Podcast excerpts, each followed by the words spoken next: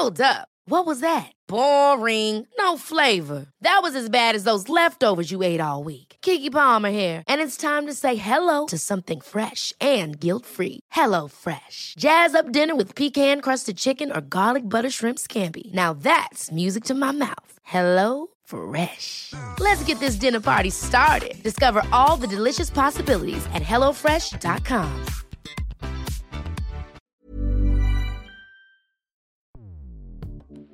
Escuchas. Escuchas. Escuchas un podcast de Dixo. Escuchas Bien Comer con Fernanda Alvarado.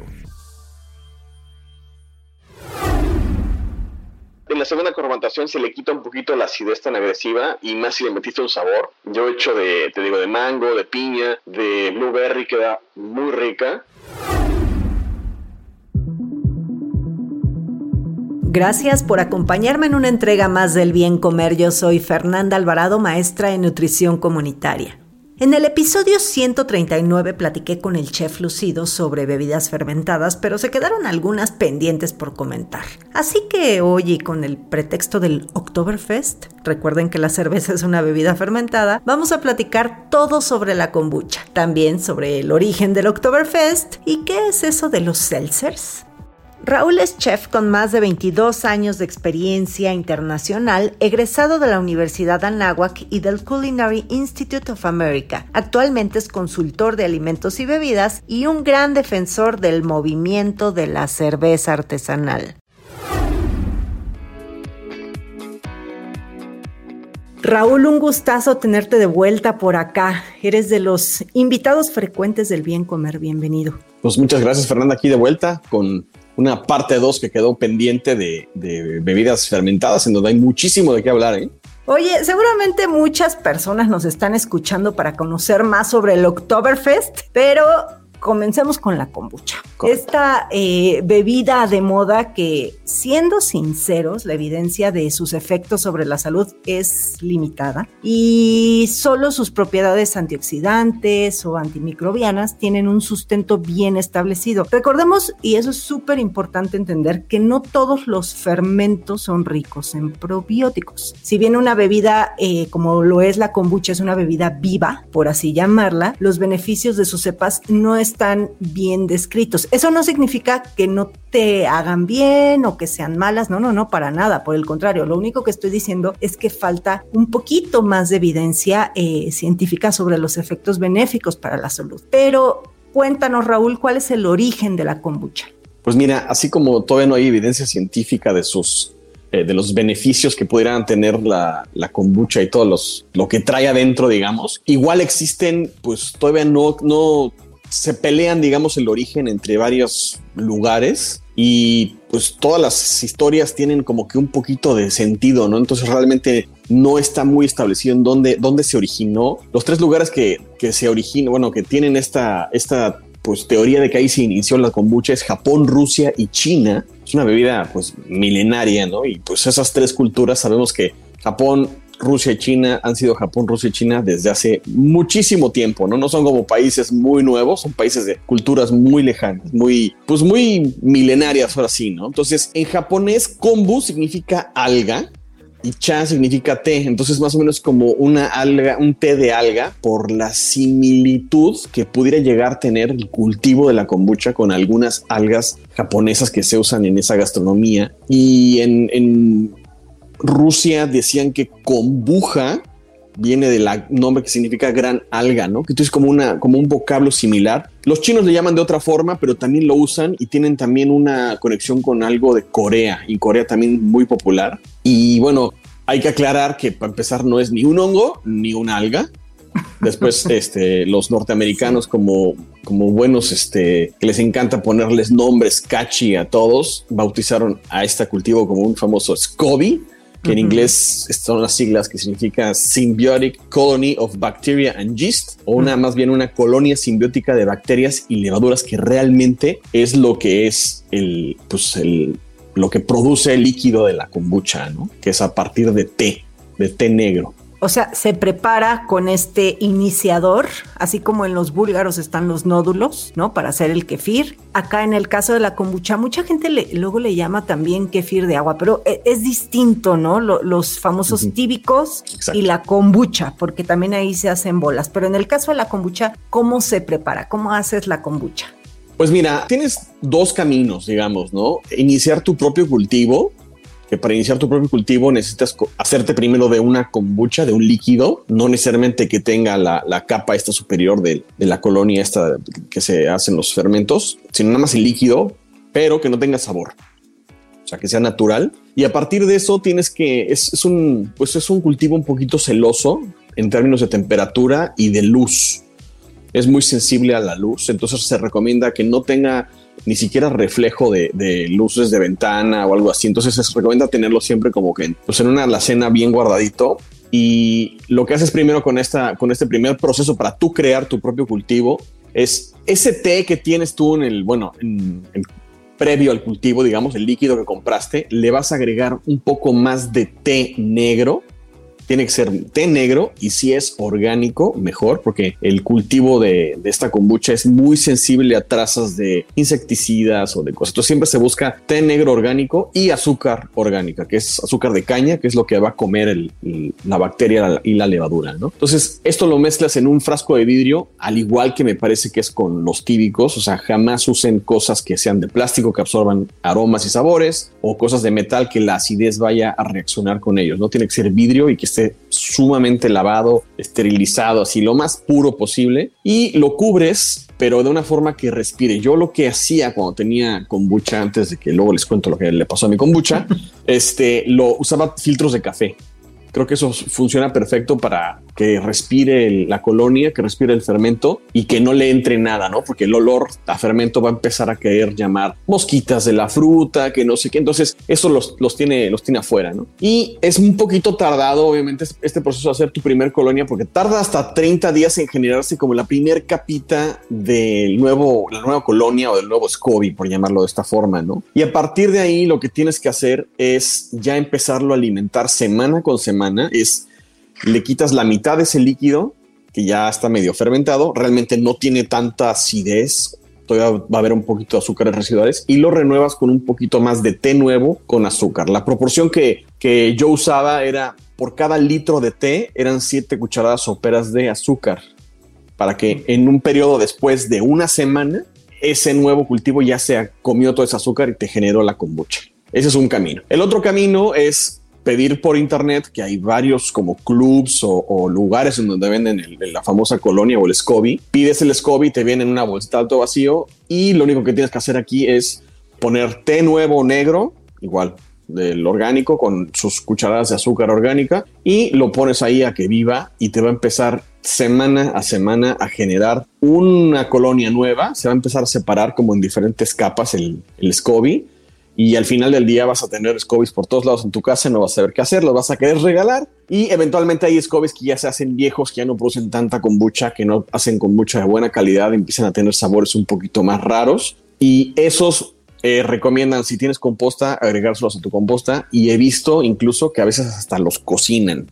La verdad no es algo que a mí me llame la atención porque visualmente no es muy appealing. Agradable. exactamente, la colonia, el SCOBY, pero dicen que sabe a champiñones, ¿no? Entonces, no sé, en algún día de, experimentos, pues igual hacemos algo así para ver a qué sabe el SCOBY. Y después lo que puede ser, eso ya se puede beber, ese líquido que salió ahí ya se puede beber sin ningún problema. Obviamente es recomendarle beberlo frío por el tema de los sabores y la acidez, ¿no? Es como, eso es el perfil de sabor de una, de una kombucha es ácido. No es las kombuchas que son dulces es porque realmente le agregaron dulce después como para comercializarle que fuera un poquito más agradable al paladar, pero realmente tiene un perfil como seco y ácido. Y existe después esta kombucha que está como carbonatada, que cuando la abres en la botellita tiene gas. Esa pasó en un segundo proceso de carbonatación, que quiere decir que dentro de la botella le agregaron más azúcar, ya sea de caña o de alguna fruta, para que las levaduras y bacterias residuales que quedaron ahí se la siguen comiendo esa, ese azúcar y genere ese CO2 porque ahí ya va a estar tapada con una tapa. Eh, una vez estaba yo haciendo en la casa kombucha de mango, ya en la segunda fermentación ya tenía mi kombucha, tenía unas botellitas estas como muy bonitas con estos este, tapones como de cerámica con un que llevan como acero alrededor y que hacen presión y pues llené mis botellitas y estaba contando el dos días, ¿no? Porque tarda la segunda fermentación, tarda entre tres y cinco días.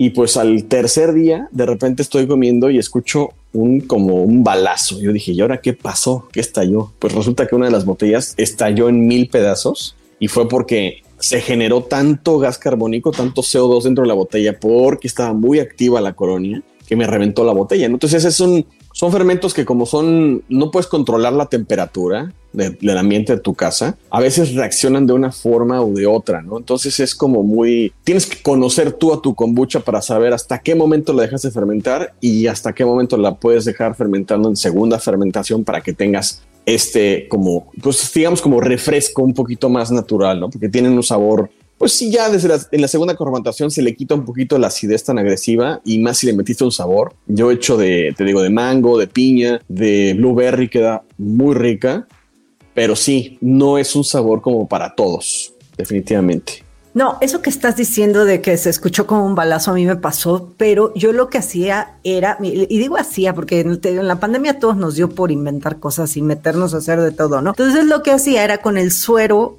de, de, la leche de mi kefir, o sea, separaba la caseína del suero y con el suero hacía bebidas fermentadas, también un ginger ale, o sea, distintos sabores. Y pasó exactamente lo mismo. Tenía una yo una alacena y yo ponía mi botellita obscuro en un lugar oscuro, demás, pero yo estaba estábamos durmiendo y entonces imagínate el susto porque sí es horrible. Entonces tengan mucho cuidado con, con esa parte. Y bueno, rápidamente, o sea, en cuanto a los beneficios a la salud como les dije, no están bien, bien establecidos. Obviamente va a mejorar la, la digestión, a disminuir la inflamación, pero aquí ojo, porque aunque sea buena fuente de antioxidantes y compuestos bioactivos que van a actuar ahí, este, eh, sustancias para proteger las células, sí, pero son bebidas con mucha azúcar. Entonces no es lo mismo que beber un kefir, que si bien también se alimenta de la lactosa, en el caso de la kombucha viene siendo como un refresco, ¿no, Raúl? O sea, de, y más si está preparada para que te guste. Sí, sí, exactamente. Si la kombucha está hecha en casa, pues tú controlas la cantidad de azúcar que le pones, definitivamente. Y al final del día, ese azúcar que le estás poniendo se la va a terminar comiendo la kombucha y la va a transformar en, pues, en ácido. Es un, un, tipo vinagre ácido acético y es otro tema que te quiero platicar. Si alguien hace kombucha y ya está como que un poquito cansado de, ¿y ahora qué hago? ¿Y ahora qué hago? Y, y me lleno de kombucha, yo lo que hacía es la dejaba madurar y madurar, o sea, la dejaba fermentarse más hasta que se acabara totalmente su azúcar y aún más, una semana más después, y se avinagra. Y entonces lo que hacía era justamente vinagre de kombucha. Y ese vinagre es el que usaba para hacer los aderezos de las ensaladas o para cocinar o para marinar y quedaba increíble, ¿no? Al final del día no sé si han visto por ahí en algunos supermercados estos famosos este, vinagres de manzana que te dice que trae madre adentro, que es justamente este cultivo, y que te dice, obviamente, no lo pongas a la luz del sol porque se va, se va a oxidar, se va a morir ese vinagre, ¿no? Entonces, se puede hacer ese, ese vinagre de kombucha y, y genial, ¿eh? Te funciona increíble también. También lo, eh, no sé si lo comentamos la vez pasada, que tú me lo hayas dicho con el tepache, ¿no? Que se hacían vinagres. Exacto. Justo con el tepache, porque pues también si se te pasa, pues ya se resulta una bebida avinagrada ya horrible que pues no la puedes beber. Al final del día, la palabra vinagre significa eso, ¿no? O sea, en francés es vino agrio. Entonces es, es, porque se, se oxidó, pasó de más, ¿no? Se fermentó de más, por llamarlo de alguna forma, y se agrían. Sí, y también yo creo que aquí, dentro de, de la kombucha, es importante, eh, pues, decirle a los que nos escuchan que suena muy fácil, muy bonito hacerlo, ¿no? Parece que es sencillo, pero eh, híjole, también hay que tener mucha higiene, ¿no? Porque es muy susceptible a la contaminación. Y también creo que es importante no sobrefermentarla por esto que estás diciendo. Entonces, pareciera fácil, sí lo es, pero ya cuando le agarras la onda, ¿no? Yo creo que lo más noble y fácil, y yo insisto, es con mis búlgaros, ¿no? Pero eso es como lo de la, dentro de los fermentados, lo más sencillo de cuidar, nada más les cambias la leche, pero con la kombucha creo que es un poquito más de, de detallito, ¿no? Sí, exactamente. A mí me tomó pues fácilmente unos cuatro meses ya que estuviera estable, digamos, mi kombucha. Y como bien decías hace ratito, en mi última mudanza tristemente se me contaminó la kombucha y tuve que, se echó a perder, se tuve todos los, todos los scobies que tenían, se, se llenaron de un hongo que no es amigable o que no es sano, digamos, y los tuve, tuve que terminar tirando porque ya no, no servían para nada. Entonces ahorita, en un rato que tenga y que, este, porque sí se requiere su tiempo, y de repente era así como de, chispas, ¿qué día es hoy? Es jueves, es viernes, no, no puede ser y en vez de que en mi calendario la kombucha, no sé qué, ya se me pasó, voy a probarla, a ver cómo está. O sabes que no puedo salir este fin de semana porque tengo que cambiarle el agua a la kombucha. o sea, sí, ya ni con un perro, ¿no? O sea, lo tienes que cuidar mucho a la kombucha, ¿no? Entonces sí es como, si es dedicación, sí tienes, como decís, es mucho higiene y, y es prueba y error hasta que te quede como a ti te gusta y con las condiciones climatológicas en donde vives también. Eso es muy importante, ¿no? Porque digo, yo vivo en, la costa y el clima es otro, diferente al de la ciudad y la altura es otra y claramente van a reaccionar de diferente forma. Oye, y entonces por un litro de té eran siete cucharadas soperas o cafeteras? Soperas, soperas de azúcar. Soperas de azúcar. Estás hablando de un chorro. O sea, ya ven qué es lo que digo, pero aquí el Scooby se alimenta del, del, azúcar. Entonces, una kombucha quizá eh, eh, ya el resultado final, por eso ni siquiera va a ser tan dulce. Yo lo que me refiero a que son igual que refrescos son a estas que venden en latas y en botellas, que ya son muy, muy eh, dulces. E incluso los estudios que, que se han hecho con kombucha, con algunos efectos beneficiosos para la salud. De entrada se han hecho en ratas, ¿no? Pero bueno, supongamos que también funcionen en humanos, pero los beneficios eh, fueron probados en kombuchas que fueron preparadas con té negro o té verde, porque también sé que hacen kombuchas de otros test, ¿no? Sí, sí, sí, sí, exactamente. O sea, mientras sea de la planta Camellia sinensis, creo que se puede hacer, ¿no? De, blanco, té rojo, té negro y té, té, verde, ¿no? Sí, de, de, ese tipo de té. Y ahora sí, Raúl, pues todos los que nos están escuchando seguramente, como lo comencé diciendo, no es tanto por la kombucha, sino por el Oktoberfest. Y yo tengo muchas dudas, digo, sé que es una fiesta alemana, pero eh, a ver, tú, tú sabes más este origen del Oktoberfest, eh, dónde se celebra y en México qué actividades hay. Bueno, el Oktoberfest es esta festividad alemana de Bavaria en específico, eh, no se celebra, digamos, en toda Alemania, se celebra nada más en, en, Bavaria. Y este, a diferencia, o más bien, todo mundo pensaría que el Oktoberfest es en octubre. Y bueno, no, el Oktoberfest empieza el primer sábado después del 15 de septiembre y dura 16 o 20 días después. Entonces es una, una gran, gran festividad. Y todo empezó porque se, se pues empezó siendo por el cumpleaños de Luis I de Baviera, y esto fue el 12 de octubre de 1810. Y desde entonces, a la fecha, ha habido Oktoberfest año con año, salvo en los años que hubo guerra mundial, por obvias razones, mm. y el año pasado de, la pandemia. Por eso se suspendió el Oktoberfest. Entonces, obviamente, todo mundo, los, los alemanes estaban así como de cómo o sea, solo la guerra nos pudo haber quitado el Oktoberfest, pero la pandemia también les quitó el Oktoberfest en el 2020, ¿no? Entonces eso fue muy, muy fuerte. Y pues obviamente es un lugar en donde se mueve, muchísima gente y pues obviamente todo el mundo sabemos que quien no ha visto esas imágenes de las famosísimas este, meseras alemanas cargando cientos de tarros en los dedos y las manos y hasta en la cabeza por todos lados. Y es una festividad que es muy curiosa porque eh, Alemania tiene pues este culto, digamos, a la cerveza y a su pureza de la cerveza alemana, tiene una ley incluso de eso. Y eso hace que también eh, durante el Oktoberfest solo se sirvan ciertos estilos de cerveza, como la Marsen o la cerveza que se llama Oktoberfest o la Festbier. Son esos estilos de cerveza que se preparan nada más para el Oktoberfest. Obviamente se pueden consumir durante todo el año, pero en el Oktoberfest la ley dice que solo se puede servir esas cervezas y esas cervezas solo pueden estar hechas, creo que elabora, solo se pueden elaborar por creo que son seis o siete casas cerveceras alemanes. Nadie más puede hacer esas cervezas. De hecho, sí, hay una serie en Netflix por ahí que se llama justamente Oktoberfest, me parece, creo es, de, habla de, eso justamente, ¿no? Es un poquito, eh, cuenta la historia de cómo desde ese entonces había esa guerra por las casas cerveceras de que les dieran el visto bueno para que ellas fueran las buenas para hacer la cerveza para el Oktoberfest porque claramente tenían ya garantizada su, su venta, ¿no? En el, año, ¿no? Y acá en México, pues obviamente hay una colonia alemana muy grande y digamos que mucha de la cerveza que bebemos en este país tiene esa escuela alemana y ha permeado hacia la población. Y bueno, ahorita con todo este movimiento artesanal, muchos eh, casas cerveceras artesanales mexicanas hacen sus cervezas en honor al Oktoberfest con esas recetas como las que comentábamos hace un rato y hacen sus eventos en Oktoberfest. Incluso ahorita en Querétaro, en este Casa Cervecera Hércules tiene una fiesta ya muy conocida y muy grande en donde hacen su Oktoberfest con comida alemana típica, los famosos Bratwurst, el, el sauerkraut, que es una col fermentada, aquí estamos hablando de los fermentos, que es deliciosa, y con la cerveza, ¿no?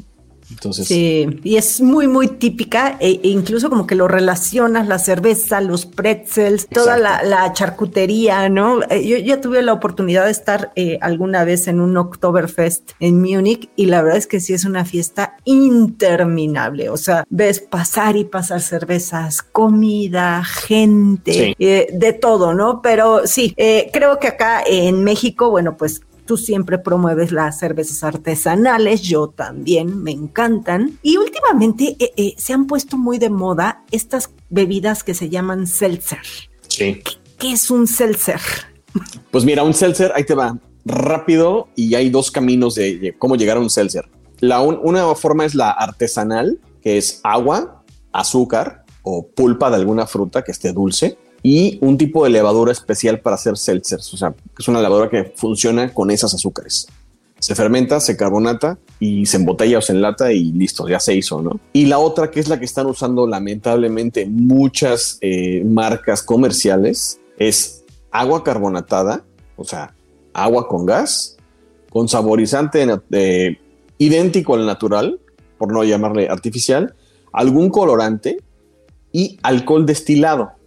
Entonces realmente ya no es eh, un fermento natural, sino es un agua con alcohol. Y ese alcohol puede, puede provenir de un grano, como si fuera un vodka, o puede provenir de un, de un, como si fuera un ron o de alguna fruta. O sea, no, estamos, no están garantizando de dónde viene ese alcohol, solo están midiendo la graduación que le están metiendo al, al, agua carbonatada y después el sabor. Entonces, si van a, consumir seltzers, mi recomendación sería pues que vean los ingredientes. Si dice agua carbonatada, alcohol destilado o alcohol y saborizante de la fruta, olvídalo. No es una bebida fermentada. Yo no lo tomaría, no es una bebida fermentada. Sí, el seltzer que están consumiendo dice eh, eh, agua, azúcar, levadura, que es muy importante, y fruta, estamos hablando de otra cosa diferente. Ahí está, pues ya saben, siempre, no nada más en los alimentos, también en las bebidas, leer los ingredientes. Es correcto. Un dato, un dato. La kombucha también es conocida como té de hongos. Aunque la capa que cubre el líquido está compuesta por bacterias y levaduras y no precisamente por hongos. Raúl, ¿dónde te pueden encontrar? Pues mira, estoy muy activo en Instagram como chef-lucido. Ahí me pueden encontrar. Trato de estar subiendo constantemente cosas eh, relacionadas al mundo de la gastronomía y del buen comer y del buen beber. Y en Twitter me encuentran como chef lucido, así junto. Y en Facebook están como, estoy como Chef Raúl Lucido, ahí también me pueden encontrar. Entonces ahí estoy al pendiente de todas las redes sociales y pues espero que me sigan y pues ahí nos vemos. Oye, y eh, yo, o sea, a ver, nada más que entiendan algo, no es que sea lucido el chef, no, no. su apellido. Exactamente. Para que quede claro. Sí, mi, mi, apellido es Lucido y bueno, desde, desde la primaria y desde, desde que tengo su razón siempre ha tenido un poquito de controversia y, motes chistosos mi apellido y ahorita que Chef Lucido han de decir, bueno, este se siente el, el último. Muy lucido. Muy lucido, ¿no? Pero bueno, no, así es mi apellido. Ahí está, pues te agradezco muchísimo el que hayas estado por acá. Eh, ya saben que a mí pueden encontrarme como bien comer en Instagram y en YouTube. Muchas gracias, Raúl. No, un placer, Fernanda, y pues nos vemos.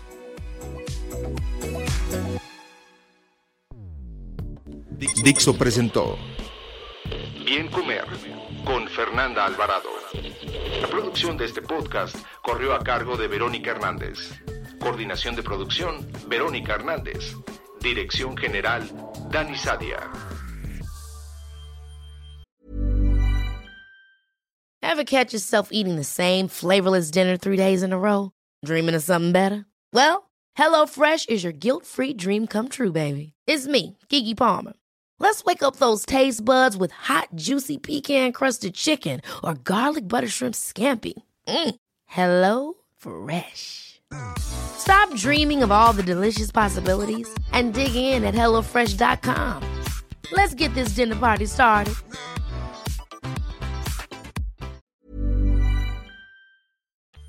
Las opiniones expresadas en este programa no pretenden sustituir en ningún caso la asesoría especializada de un profesional. Tanto las conductoras como Dixo quedan exentos de responsabilidad por la manera en que utilizan la información aquí proporcionada. Todas las opiniones son a título personal.